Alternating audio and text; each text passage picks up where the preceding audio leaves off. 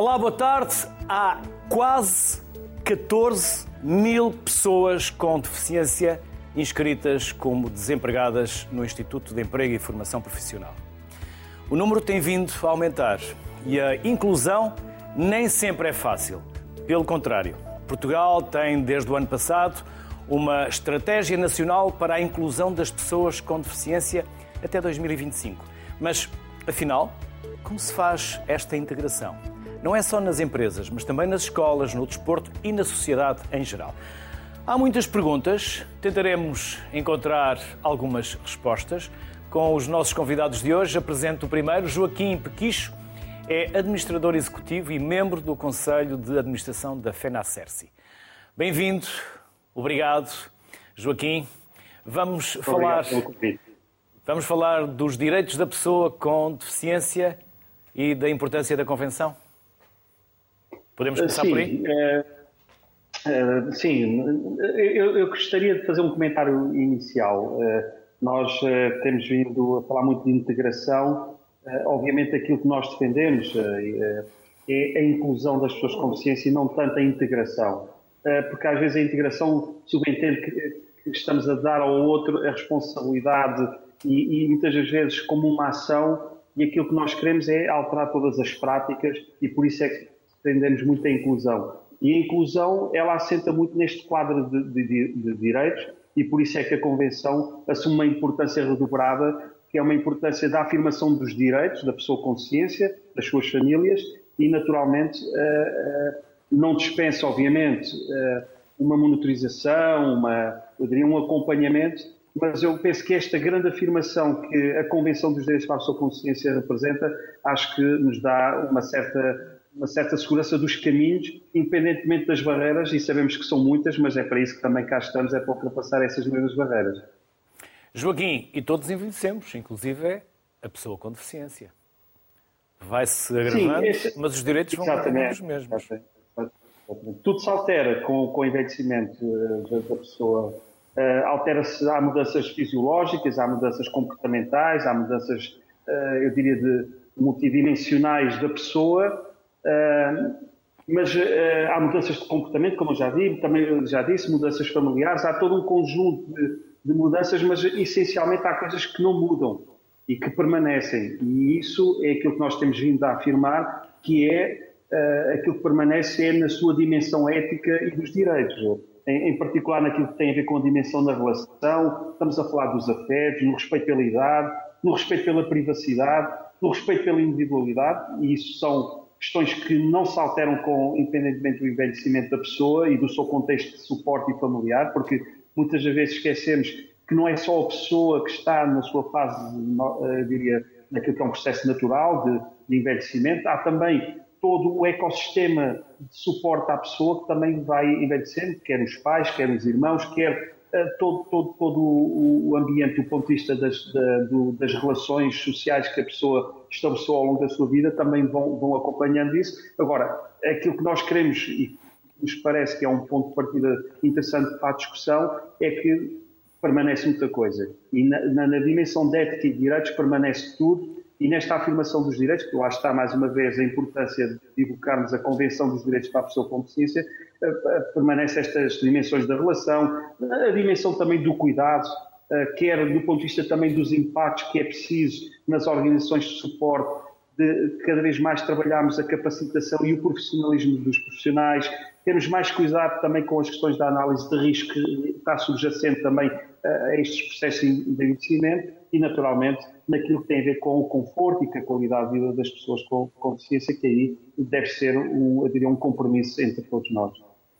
Joaquim, o acesso à prática desportiva ou simplesmente à prática de exercício físico é uma forma de inclusão clara.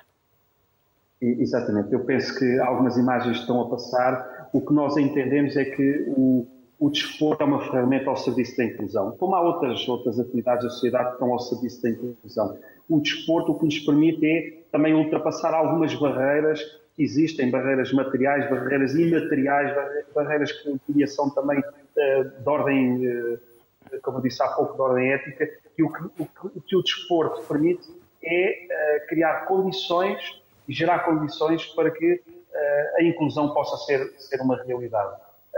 E nós temos uma, uma vasta experiência através da Plena Acesso e todas as organizações que representamos, de que o desporto permite-nos ter aqui o, o, eu diria, um dominador comum e com, com, nos permite também não só cumprir aquilo que está espelhado na Convenção, no, no direito ao desporto, no direito ao lazer, mas fundamentalmente também fazer a alteração daquilo que são perspectivas e mentalidades que, obviamente, ficaram paradas lá atrás e que não compreendem que a pessoa com deficiência, naquilo que é a sua fluidez de direitos, passa a ter, passa não, para nós sempre ter direito a, também ao desporto, ao lazer, à atividade, à, à, à cultura, à, às demais atividades da, da sociedade. O desporto, obviamente, é um facilitador nesta afirmação dos direitos e, naturalmente, a nossa experiência tem sido muito enriquecedora deste ponto de vista. Joaquim, e as organizações constituem-se como um ecossistema não institucionalizante e da garantia, ou pelo menos preservação, dos direitos dessas pessoas com deficiência. Sim. Mais uma vez estamos nos direitos. Continuamos sempre nesta lógica dos direitos. A questão do debate da desinstitucionalização, que é um debate europeu, mas que na transferência que é feita para, para, para aquilo que é a nossa realidade, uh, tem alguns aspectos que precisam ser uh, discutidos e, e, eu diria, clarificados. Uh, as organizações estão na linha da frente, como eu disse há pouco, da afirmação dos direitos da pessoa e nessa afirmação dos direitos de, de, da pessoa, as organizações que nós representamos, particularmente as CERCIS, estão muito eh, comprometidas com esta visão de, de, de, um combate à não institucionalização. E quando nós falamos em institucionalização, não, faz, não falamos no sentido das organizações. E, e repare, eu não falo em instituições, falo em organizações. Organizações essas que são estruturas com base comunitária, são organizações que resultam da forma como as, as, comunidades se mobilizaram, como os pais se mobilizaram, como a, a comunidade de proximidade se mobilizou para responder a necessidades muito específicas. O que é que significa isto? Significa que as organizações, nesta dinâmica de proximidade e comunidade, têm também uma outra competência, que é a competência ou uma qualificação que, eh, que nós, dizemos, que nós assumimos como centros de recursos especializados.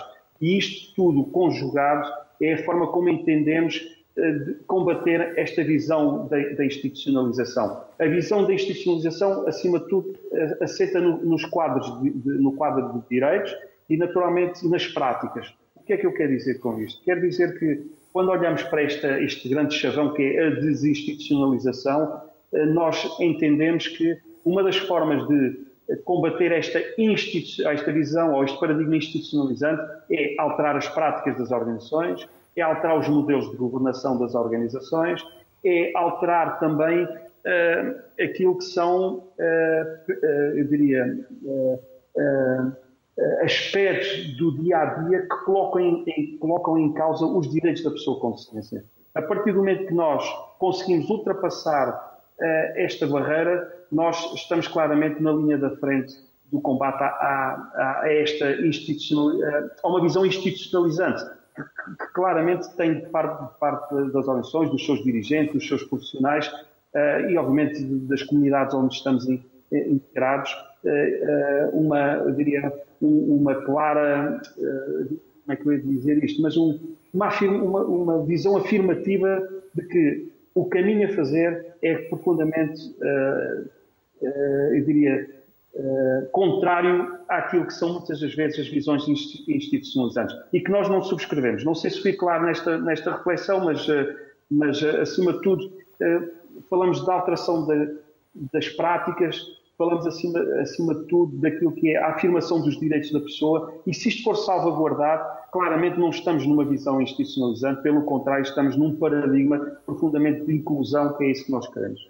Joaquim, estamos a falar de capital social, porque falamos das comunidades, falamos de todo o valor que se gera e agrega, e há voluntários disponíveis para contribuírem para esse capital social de apoio à pessoa com deficiência?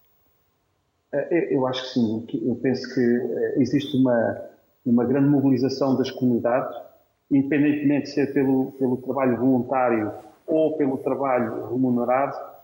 O que nós sentimos é que há uma grande mobilização das comunidades. É, e esta mobilização ela passa logo pela, pela construção destas organizações e pela criação destas organizações. isto parece estranho o que eu estou a dizer, mas é preciso recordar que as Xerxes não foram organizações que foram instituídas, foram organizações que são criadas a partir de uma visão comunitária, de envolvimento da comunidade, e é a partir dessa proximidade da comunidade que nós conseguimos dar uma resposta qualificada àquilo que são as necessidades das pessoas e das suas famílias. O que é que significa isto? Significa que isto só é possível fazer mobilizando a comunidade, mobilizando vontades, mobilizando uh, as vontades que, que, nós encontramos na comunidade, mobilizando também estas forças voluntárias que se vão, vão, que se vão organizando e que vão dando o seu suporte a, este, a esta realidade, que, que, é uma realidade que para nós é, é merecedora de todo, toda a mobilização, todos os recursos e todas as vontades, como eu referi. Joaquim Pequicho, um enorme obrigado pela simpatia que teve em estar connosco e parabéns pelo trabalho que vocês continuam a desempenhar. Bem-ajam e até uma próxima. Parabéns a todos nós. Muito obrigado. À sociedade civil, em geral. obrigado. E junto à sociedade civil, a Isabela Almeida e Brito, que é coordenadora do Inclusive Community Forum, da nova SBE, e Mariana Ribeiro Ferreira, vice-presidente do GRACE, empresas responsáveis em representação da CUF. Ambas, obrigado pela simpatia de estarem igualmente connosco. Isabel, vamos conhecer esse fórum. Como começou? Qual foi a ideia que esteve na Gênese? O que aconteceu desde então até ao dia de hoje? Conte-nos tudo. Uh, então, boa tarde, obrigado. O, o ICEF é um projeto da nova SBE que foi criado em setembro de 2017 e que é uma iniciativa dedicada à vida das pessoas com deficiência, que tem como objetivo promover uma comunidade mais inclusiva. Resultou de um desafio feito à nova SBE, pelo Rui e pela Carmen Diniz, que resulta da sua história da sua, da sua vida após terem adotado uma criança com, com deficiência. Um, desde então, desenvolvemos a nossa atividade focada em dois temas: a empregabilidade e a educação de pessoas com deficiência, e em cada um dos temas o ICF identifica os principais obstáculos à inclusão e apela à participação ativa da comunidade para a sua resolução. Portanto, trabalhamos um, com uma colaboração muito próxima com famílias, com empresas, com organizações sociais, com outras universidades, no sentido de encontrar soluções que promovam a inclusão de pessoas com deficiência. Isabel, quais são essas barreiras que vocês identificaram? Em 2017, quando começámos a trabalhar o tema da empregabilidade, vimos que havia ah, nas próprias pessoas com deficiência alguma falta de predisposição ou de oportunidades para entrar no mercado de trabalho. Vimos também do lado das empresas alguma falta de sensibilização para este tema. Um, aí vemos que já houve muito trabalho feito desde então e víamos que havia a falta de um mecanismo de mercado que permitisse o encontro entre as pessoas com deficiência e as empresas que queriam contratar. Portanto, quando tínhamos estes dois mundos, nem sempre era uh, simples de, de, promover este encontro. Portanto, é muito interessante ver que desde então já houve trabalho uh, muito feito, o contexto já foi mudando, portanto, uh, as empresas têm os temas de diversidade e inclusão cada vez mais nas suas agendas e, e a inclusão de pessoas com deficiência é algo que é trabalhado, muito trabalhado e desenvolvido neste, neste âmbito da diversidade e inclusão. E vemos também que houve outros projetos e outras iniciativas eh, e outras eh, entidades que têm vindo a trabalhar na inclusão de pessoas com deficiência e que têm vindo a trazer respostas respostas novas que têm proporcionado aqui um, uma maior empregabilidade ou um trabalho para uma maior empregabilidade de pessoas com deficiência. Isabel, e de que forma é que depois se encontram e vocês promovem o encontro dessas duas realidades e depois se desenvolvem, de que forma é que se materializa esse encontro para potenciar uh, uma ação futura? No ICF, nós fazemos um trabalho próximo com, com as empresas, através da jornada para a inclusão, portanto, em que acompanhamos as empresas uh, no seu caminho para concretizar o recrutamento inclusivo. Aqui o que fazemos é beneficiar do contexto da Nova, de, de, serviços que a Nova tem, de testes com alunos, de formação de executivos e trabalhar desta forma o tema do, do recrutamento inclusivo e da inclusão de pessoas com deficiência. Eh, este caminho da jornada para a inclusão começa com a assinatura do compromisso com a inclusão, em que as empresas se comprometem a promover a contratação de pessoas com deficiência, porque reconhecem o valor económico e social que estas pessoas trazem para a sua empresa, para os seus colaboradores e para a comunidade. Portanto, numa lógica de valor acrescentado.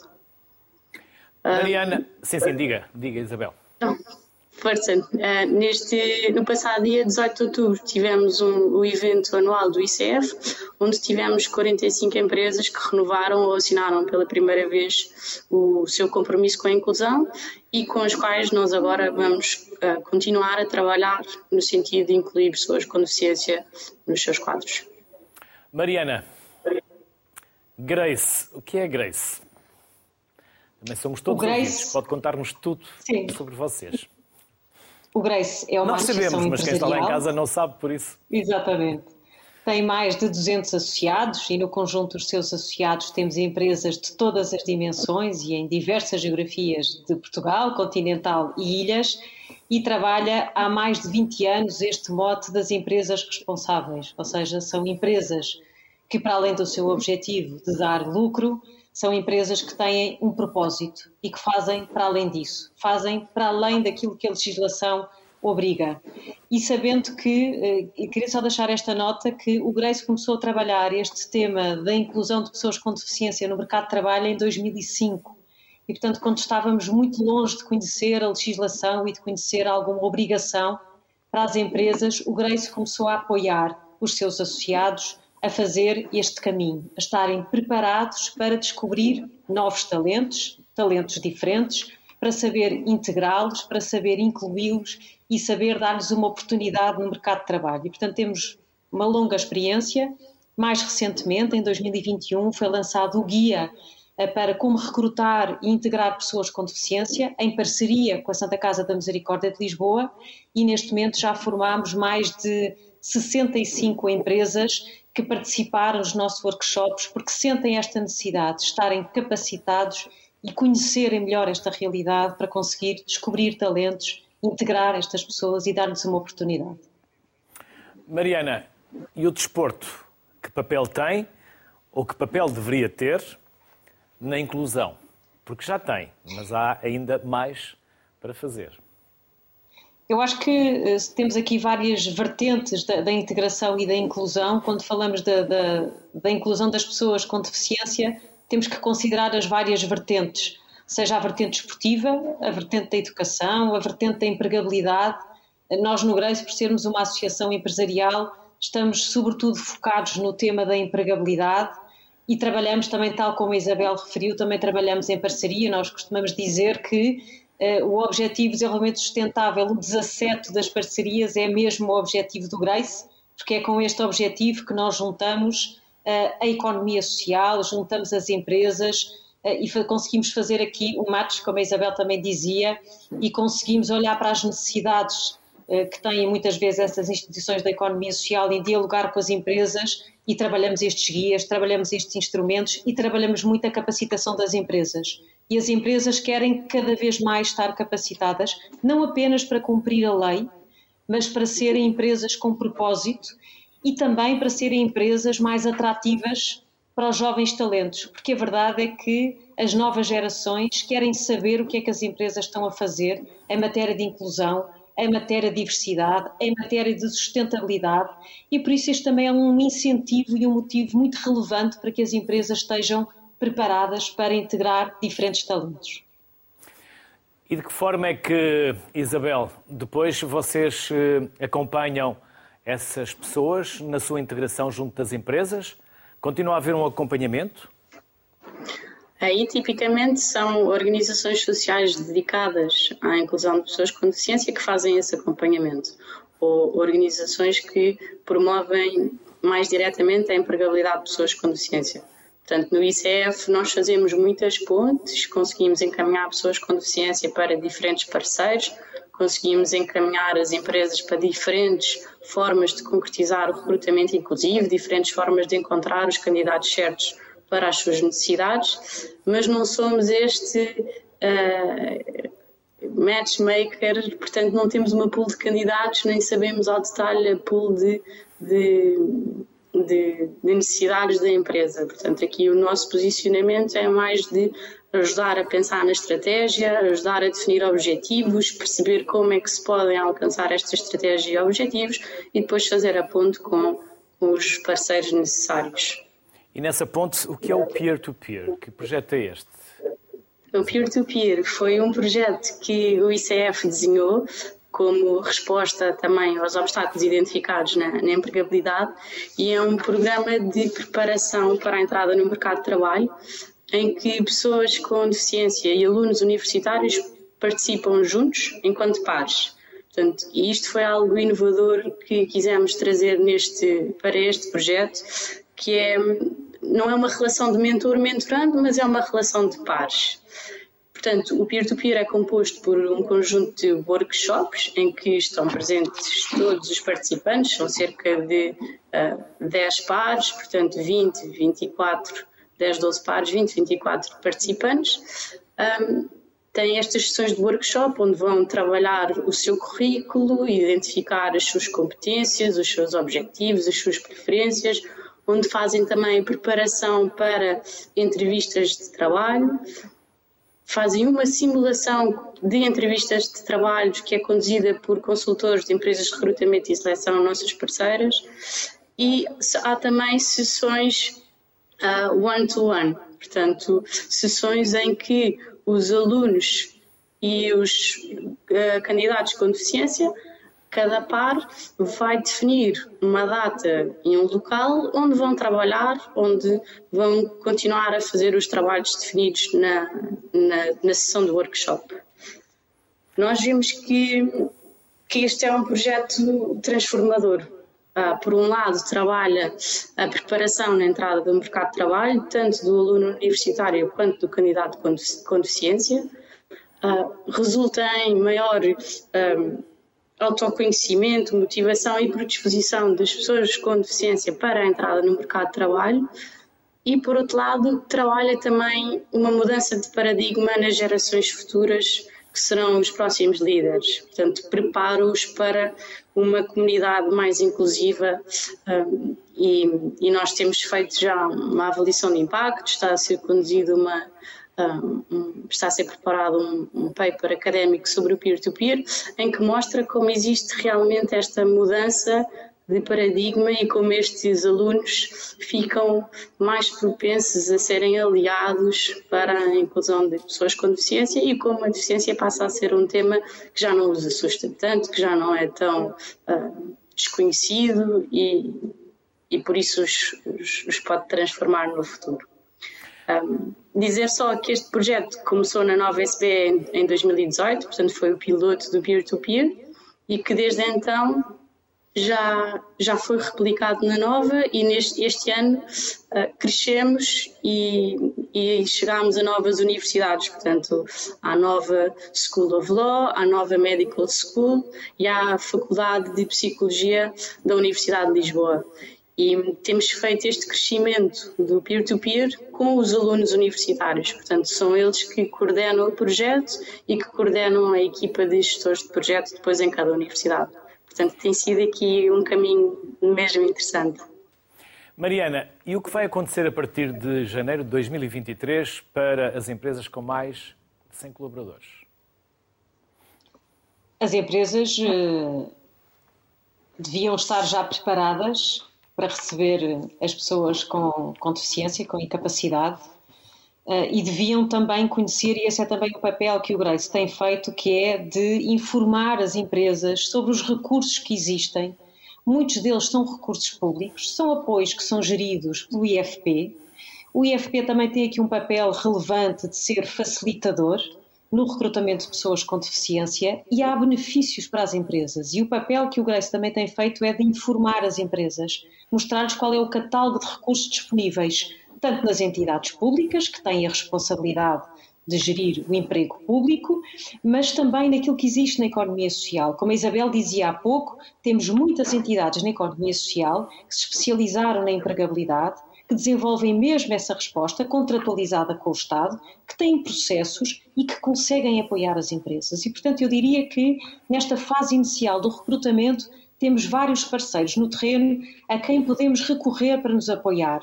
Aquilo que falta fazer internamente nas empresas é que as suas equipas de recrutamento, logo à partida, devem estar habilitadas e capacitadas para olhar para um currículo, para fazer uma entrevista inclusiva, para ter aliados e apoios para conseguir descobrir o talento e muitas vezes para ter também flexibilidade e adaptabilidade para preparar o local de trabalho, para definir um conjunto de tarefas que se calhar é diferente daquilo que estavam habituados, mas depois no final todo este processo também saber acompanhar e avaliar o impacto positivo que a inclusão de pessoas com deficiência nas empresas traz.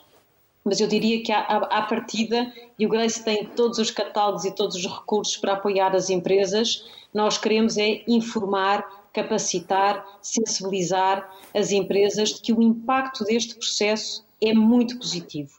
Quando eu digo que é muito positivo, não significa que todos os processos de recrutamento resultam em sucesso e que resultam numa contratação sem termo mas isso também não acontece em pessoas sem, sem, sem nenhuma incapacidade visível. Isso não acontece, é sempre assim. Mas devemos estar preparados para fazer uma entrevista que seja digna e devemos estar preparados nas empresas para respeitar os direitos humanos e para respeitar cada pessoa do ponto de vista individual e olhando para os seus talentos. Mariana Ribeiro Ferreira, Isabel Almeida e Brito, ambas, obrigado, parabéns pelo trabalho, trabalho que têm desempenhado as maiores felicidades e até uma próxima. Obrigado. Obrigada. Obrigada. Vamos seguir agora com Domingos Rosa, que é presidente do Conselho de Administração da Fundação AFID Diferença. Olá, boa tarde. Olá, Domingos. boa tarde. Vamos conhecer também a Fundação AFID Diferença. O que é e onde faz a diferença? Uh, o que é? É uma IPSS, uma Fundação de Solidariedade Social, que está localizada aqui na Amadora e, e foi constituída em 2005.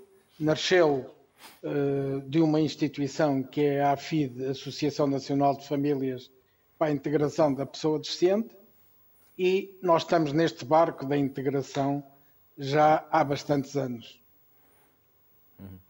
E com... nós, atend... Sim. Nós atendemos neste momento perto de 1.500 pessoas, temos 260 pessoas a trabalhar e desenvolvemos uh, praticamente todas as áreas da, da, área da deficiência e para nós a inclusão é, é, é de facto uh, aquilo que, que, que, nos, nos anima todos os dias. E estou aqui a ver uh, algumas fotografias que eh, vos foram cedidas exatamente para demonstrar o trabalho que se faz na área da inclusão. E a integração das crianças com deficiência nas escolas, domingos? É, bom, é, é, esse é um problema que eh, não está, na minha opinião, de todo resolvido. Eh, apesar dos esforços de muitas instituições da nossa área, não é só a nossa, eh, há várias instituições que têm trabalhado esta, esta questão na educação, mas continuamos com algumas barreiras, quer ao nível das barreiras físicas das próprias escolas, quer eh, as barreiras psicológicas eh, dos pais dos outros jovens que não têm problemas de diferença e eh, eh dos próprios professores. Muitos dos professores têm alguma dificuldade em em, em trabalharem esta situação. Uh, apesar de os professores serem pessoas muito esforçadas e, e pronto, mas eu, eu, eu, começaria por dizer que uh, quem assistiu uh, à forma como se fazia a abordagem na área da deficiência há 30 anos atrás, hoje demos um salto qualitativo de facto brutal. Hoje nós, hoje nós uh, conseguimos, hoje nós conseguimos ter uma digamos, uma aceitação diferente daquela que. Eu sou do tempo em que, quando uma pessoa com deficiência entrava no autocarro, as pessoas afastavam-se. E hoje isso já não acontece. Hoje as pessoas já ajudam e já perguntam se dói. Antigamente perguntavam se pega. Hoje a pergunta é diferente.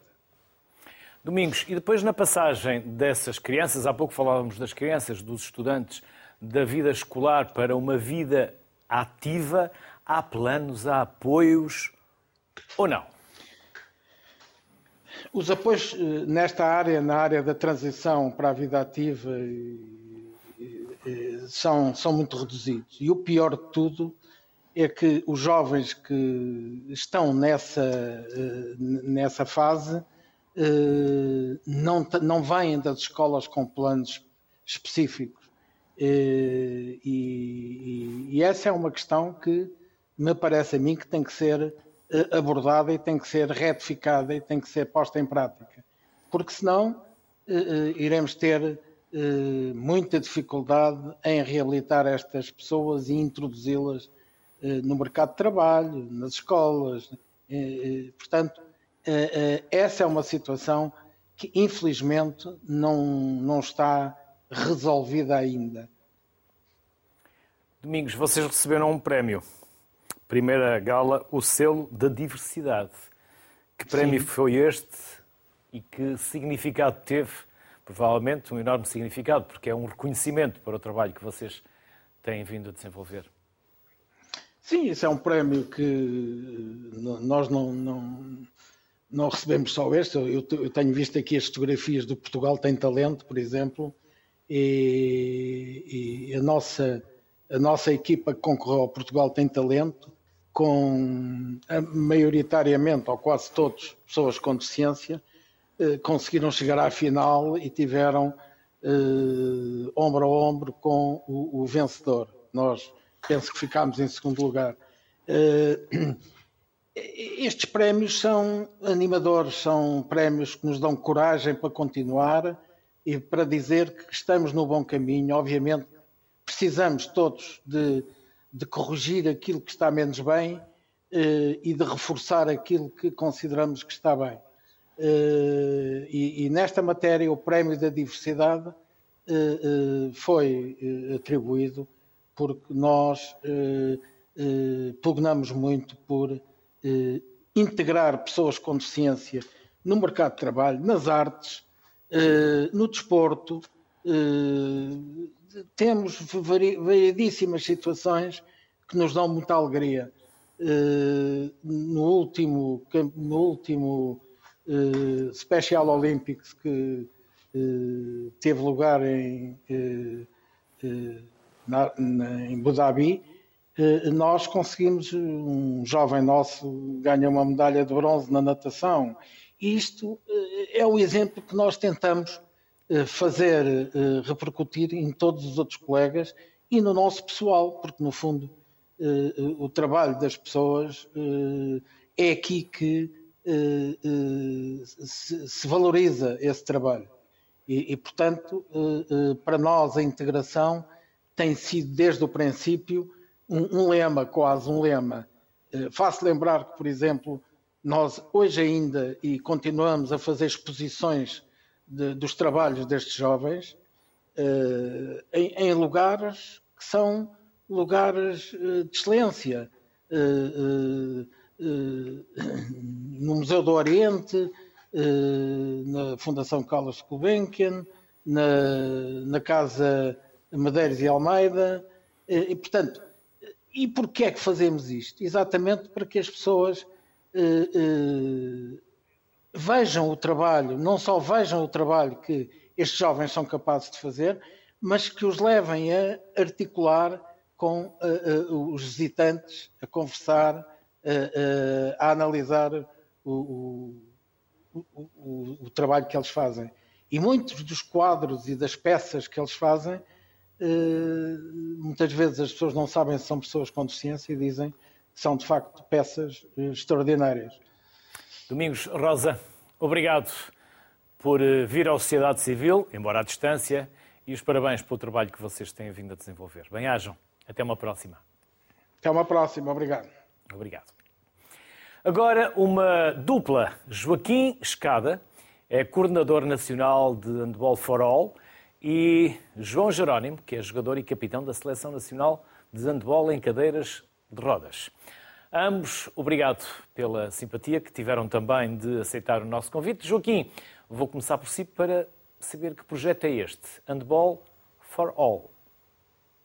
Eh, muito boa tarde. Em primeiro lugar, eh, nós é que agradecemos o convite para podermos estar a divulgar o nosso projeto e também, eh, hoje, que se inicia aqui em Leiria, o Campeonato do Mundo barra Campeonato da Europa de Handball em cadeira de rodas. O projeto Handball for All é um projeto criado pela Federação de Handball de Portugal em 2009, já em 2009, muito acarinhado por, pela, por todas as uh, direções que têm estado na, na Federação de Handball de Portugal, muito especial também por esta, presidida pelo, Miguel Aranjeiro, uh, e que uh, tem tratado o Handball for All como qualquer outra vertente da nossa modalidade, seja o indoor, seja a praia, seja outros projetos, uh, o For Kids, existem de promoção e desenvolvimento do handball no nosso país. Um, este projeto é for all, em primeiro lugar, porque é para todos, em segundo lugar, porque o FOR também é de quatro, quatro subprojetos, que tem o handball para a deficiência motora, neste caso o handball em cadeira de rodas, denominado, já conhecido por todo o país e até por todo o mundo por ACR, mas também o handball para a deficiência intelectual, uh, o handball uh, para cidadãos privados de liberdade, tanto nos centros educativos como nos estabelecimentos prisionais, e ainda o handball para, para surdos.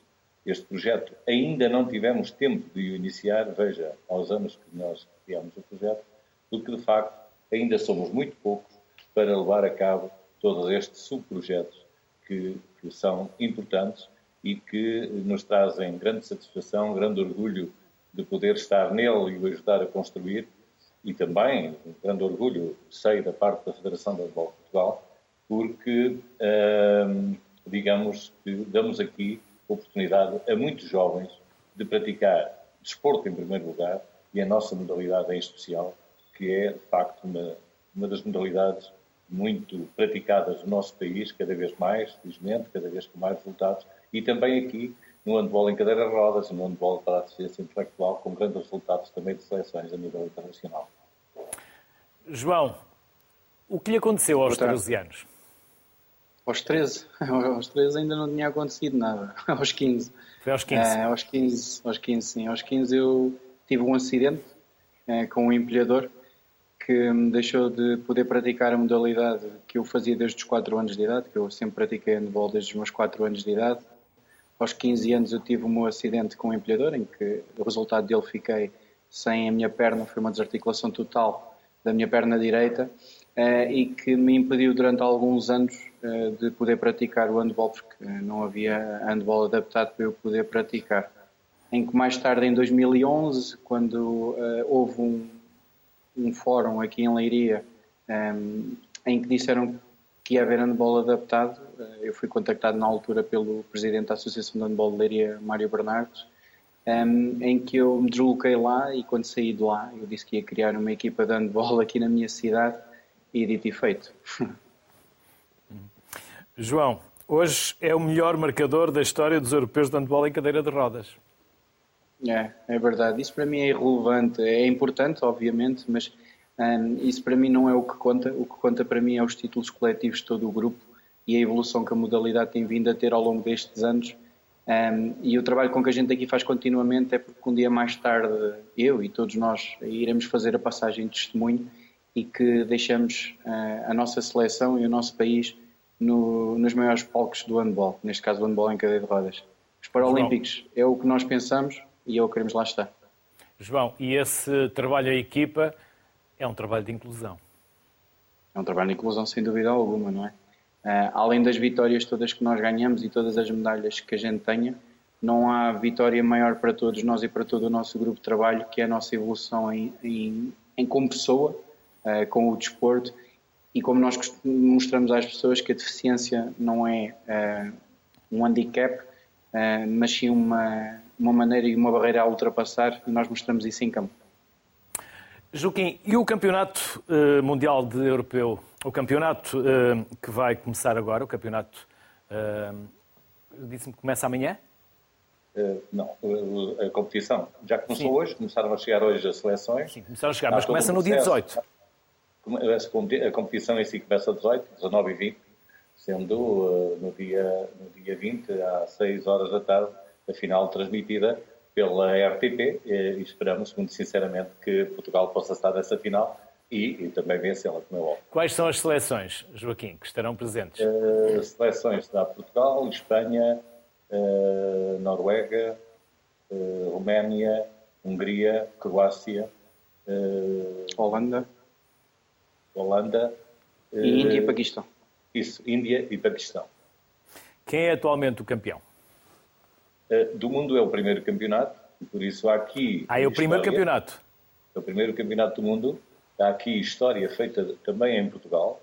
Nós iniciámos esse projeto, demos muitos dados para que ele tivesse de facto um, um, um caráter e um cunho inclusivo, como há bocadinho falou, porque eh, nós fomos a primeira primeiro país a introduzir a classificação, a classificação desportiva ou funcional nesta modalidade para criar justiça eh, dentro do próprio jogo, porque eh, sabemos que um amputado eh, tem mais facilidade do que um biamputado, um biamputado tem mais facilidade com um paraplégico e um paraplégico tem mais facilidade de jogar com um tetraplégico, por isso criámos a classificação desportiva funcional, alargámos lá a Europa e agora estamos a dar um passo extremamente importante também aqui em Portugal, aqui na cidade de Leiria, a nível do mundo. Eh, teremos um fórum a anteceder o Campeonato do Mundo para discutir com estes países, para discutir com técnicos também no nosso país. Eh, tanta coisa que ainda há a melhorar no sentido da evolução desta vertente da nossa modalidade eu costumo dizer que, que o handball indoor tem 100 anos, à volta disso, não é? E todos os anos há alterações às normas, às regras, para que ele seja mais apelativo, que seja mais uh, dinâmico, que seja mais uh, uh, que tenha um gosto mais próprio para os jogadores e para o público, que seja mais espetacular. E nós que temos em termos da Europa cinco ou seis anos, acho que temos todo o dever de criar estes fóruns de discussão no sentido de tornarmos esta modalidade também apelativa a, a, a, todos os, a todos os países do mundo, digamos assim, e que possamos também, dentro em breve, ser uma modalidade paralímpica e é nesse sentido que também a Federação Europeia e a Federação Mundial e Internacional também está a pensar. João, o que diria, ou o que dirá, a quem está neste momento a descobrir alguma motivação para praticar desporto? É, que o façam. Uh, venham ter connosco, contactem a Federação de Handball Portugal uh, e até mesmo se procurarem na internet, os clubes têm todos páginas uh, oficiais das redes sociais. Hoje é uma facilidade que nós temos de encontrar o que é que, é que seja nas redes sociais. Basta perguntar, basta enviar e-mails que automaticamente são encaminhados para equipas da região ou mais próximos da região para poderem competir. Nós temos de tudo, não é? O desporto, nós temos atletas querem competir, temos atletas que iniciam para uh, ajudar a melhorar o seu dia a dia, porque as maiores vitórias para nós, além das medalhas, é um atleta. Nós, nós sabemos que o atleta não tem condições uh, de se poder uh, fazer uma, uma transferência de uma cadeira sozinho, e para nós as nossas maiores vitórias é vermos esse atleta mais tarde conseguir fazer essa passagem sem necessitar qualquer ajuda de alguém.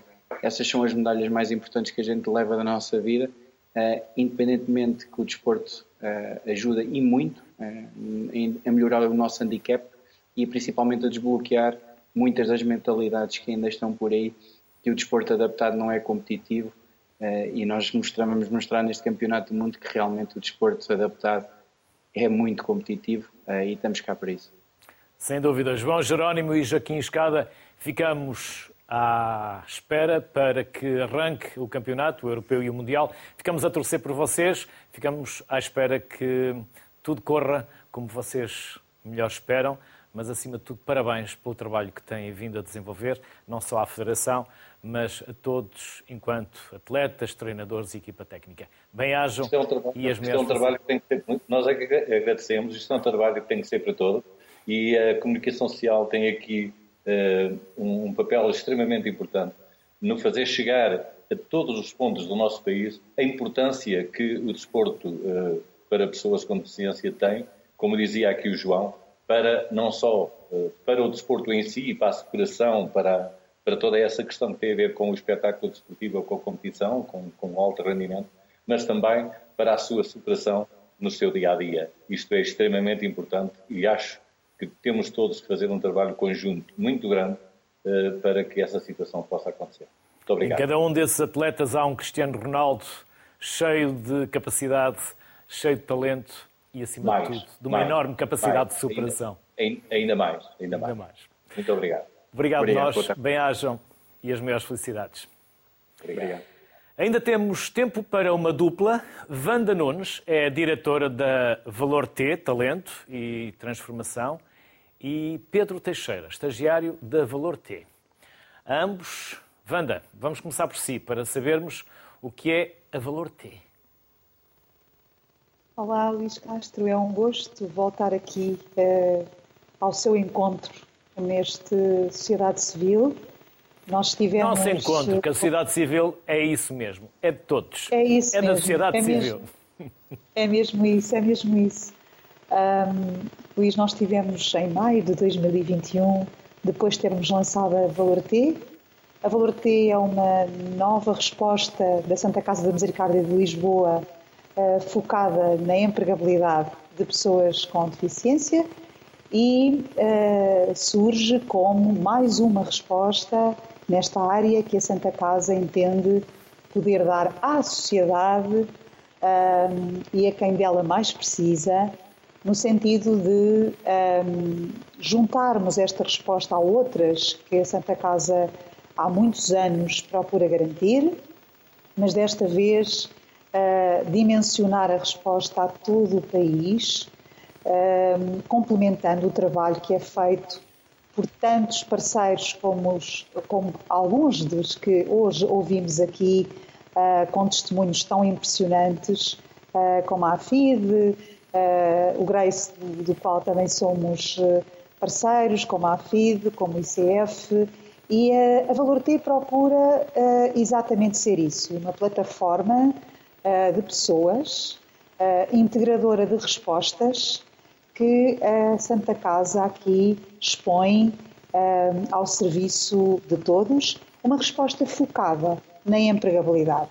Trata-se de um projeto, como o seu nome indica, valor T, T de talento, T de transformação, porque é um projeto que se procura focar uh, não na deficiência, mas na competência, no talento, naquilo que cada pessoa pode acrescentar e tem o direito de acrescentar como cidadão, como cidadão que aspira a ter um trabalho digno, de acordo com aquilo que a nossa Constituição preconiza, de acordo com aquilo que os Objetivos de Desenvolvimento Sustentável das Nações Unidas preconizam, quando se fala em trabalho digno para todos. Este agora... projeto. Sim, diga. Desculpe, isso. Sim, sim. Ia só perguntar ao Pedro Teixeira, para que se apresente, para podermos entrar aqui nesta conversa, temos ainda cerca de 5 minutos uh, disponíveis. Pedro, quem é o Pedro Teixeira? O Pedro Teixeira é um jovem de 29 anos. Um, é, está ligado às artes, ao, ao digital, ao marketing digital e encontrou na Valor T a primeira oportunidade de entrar no mercado de trabalho.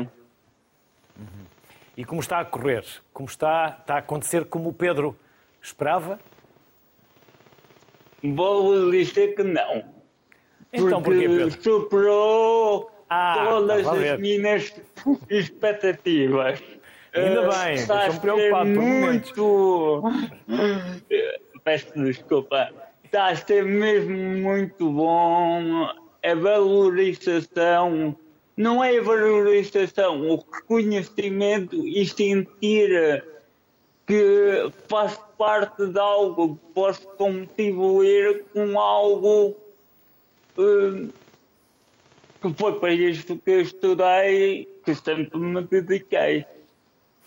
Wanda, se eu for uma empresa, como poderei contactar-vos e o que poderei esperar nesta ligação entre a minha empresa e a Valor T? Muito bem, Luís, é fundamental essa questão que coloca. Uh, nós temos neste momento, desde que nos lançámos, mais de 100 empresas registadas na Valor T. Uh, aliás, diria que neste momento cerca de 150 empresas. E o que é que nós procuramos? as imagens estão, aliás, a passar.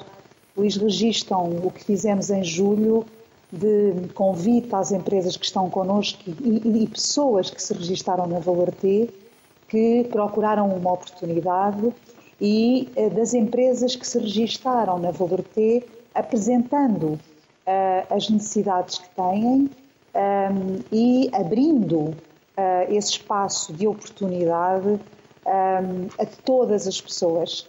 Por isso, Uh, tivemos nesse, nesse, nesse dia, em que as imagens aqui retratam, a presença de algumas das empresas que trabalham connosco a falar de viva voz dessa, desse, desse trabalho conjunto. A empresa registra-se na plataforma Valor T e, a partir do momento em que se registra, se apresenta, nós estabelecemos com a empresa uma relação que nos permite, desde logo, conhecermos como, qual é o, o core dessa empresa, qual é o objetivo, qual é que é, qual é que é a sua característica maior do ponto de vista da gestão de recursos humanos e procuramos, acima de tudo, Luís, estabelecer com a empresa uma relação de proximidade e de confiança que nos permita fazer um processo de recrutamento e de seleção de pessoas que respondam da melhor forma possível àquela que é a necessidade da empresa eh, valorizando naturalmente, reconhecendo, como o Pedro dizia muito bem, aquilo que são as competências de cada pessoa, cada pessoa com o seu perfil, com as suas aspirações, com os seus sonhos, como qualquer um de nós. E o nosso objetivo é esse mesmo, Luís, é que a Valor T contribua para que, com a maior brevidade possível, este processo de recrutamento e seleção, hoje exigindo determinadas especificidades, passa a ser cada vez mais, para cada vez mais empresas, um processo perfeitamente normatizado em cada uma. Pedro, o que é o Tecla 3? o Tecla 3. As coisas é que nós sabemos, Pedro. O Tecla 3 é um projeto hum, que surgiu após ele lançar hum, acabar o curso um, e tenta mostrar quem é o Pedro Teixeira e procurar uma oportunidade e como esta oportunidade não surgiu na altura, eu criei a minha própria oportunidade, muito como o Filipe diz, que é um dos ex-presidentes do movimento paralímpico, que é muito aquela coisa. Uh, ou nos dão uma oportunidade de, ou nos dão uma oportunidade de mostrar o que nós sabemos fazer, do que somos capazes, ou nós ficamos lá e fazemos a nossa própria oportunidade.